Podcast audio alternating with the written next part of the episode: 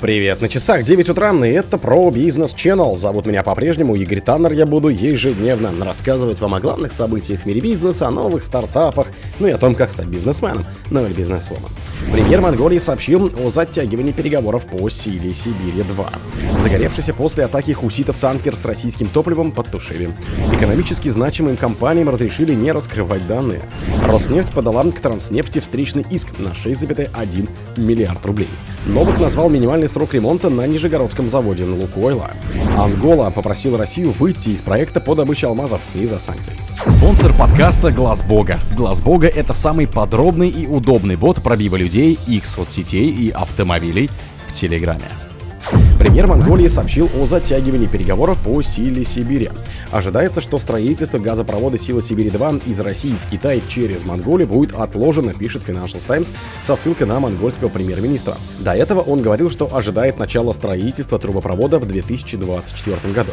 Отвечая на вопрос Financial Times, будет ли соблюдаться этот график, министр сообщил, что России и Китаю еще предстоит согласовать детали проекта. Этим двум странам все еще нужно больше времени для проведения более детальных экономических исследований, сказал он, добавив, что рекордные мировые цены на газ за последние два года осложнили переговоры. Китайская и российские стороны все еще проводят расчеты и прикидки, и они работают над экономическими выгодами. Премьер Монголии подчеркнул, что Улан-Батор ведет переговоры с Москвой и Пекином и готов начать, как только эти две страны будут готовы начать строительство. Пресс-службе «Газпрома» отказались от комментариев. Загоревшийся после атаки хуситов танкер с российским топливом подтушили. Пожар, возникший на нефтетанкере «Марлин Луанда» после атаки йеменских хуситов, потушили, сообщил трейдер Трефигура, которому принадлежит судно. Весь экипаж на борту «Марлин Луанда» находится в безопасности, а пожар в грузовом танке полностью потушен. Сейчас судно направляется в безопасную гавань, говорится в сообщении компании. Трейдер поблагодарил военные корабли Индии, США и Франции за оказанную помощь.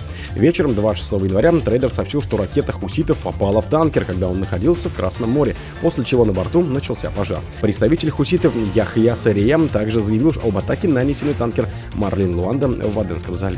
По данным MarineTraffic, судно Marlin Luanda под флагом Маршалловых островов следовало из залива Лаконикос, Греция. В пункт назначения оно должно было прибыть 8 февраля. Экономически значимым компаниям разрешили не раскрывать данные.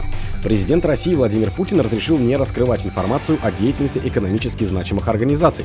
Согласно его указу, такое решение стало ответной мерой на действия недружественных стран. Речь идет о требованиях по раскрытию информации в рамках законов об организации страхового дела, о рынке ценных бумаг, об акционерных обществах, о банках, о консолидированной финансовой отчетности, об аудиторской деятельности, об обществах с ограниченной ответственностью, о государственной регистрации юрлиц и индивидуальных предпринимателей, о защите конкуренции, о персональных данных и других. Указ президента распространяется до компаний из списка экономически значимых и их акционеров. При этом они должны уведомлять о своей деятельности уполномоченные федеральные органы. А в указе отмечается, что в случае запроса федеральных структур на получение соответствующей информации экономически значимые организации обязаны ее предоставить. Президент также запретил публиковать эти данные в государственных информационных системах и на других ресурсах. Его указ вступил в силу со дня опубликования. Роснефть подала к Транснефти встречный иск на 6,1 миллиард рублей.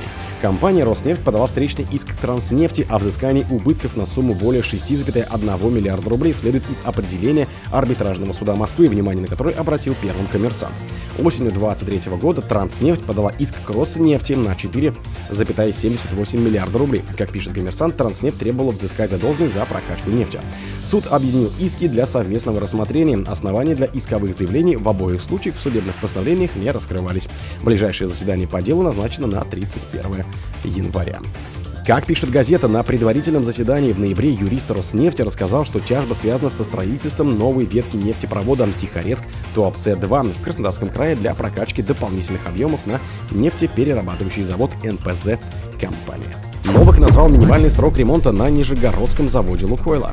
Лукойл оценивает технические решения и сроки восстановления оборудования на Нижегородском нефтеперерабатывающем заводе, это НПЗ. Ремонт займет как минимум месяц, заявил ТАСС вице-премьер Александр Новак. Я точно не могу сказать, сейчас предприятие проводит оценку технических решений по восстановлению, оценку возможности быстрого восстановления оборудования. От этого будет зависеть, сколько займет времени. Минимально это все равно где-то около одного или полтора месяца, сказал он, добавив, что власти держат ситуацию на контроле. Лукойл 12 января сообщил об инциденте на заводе Нижегород нефтеоргсинтез, что именно произошло компания не уточнила.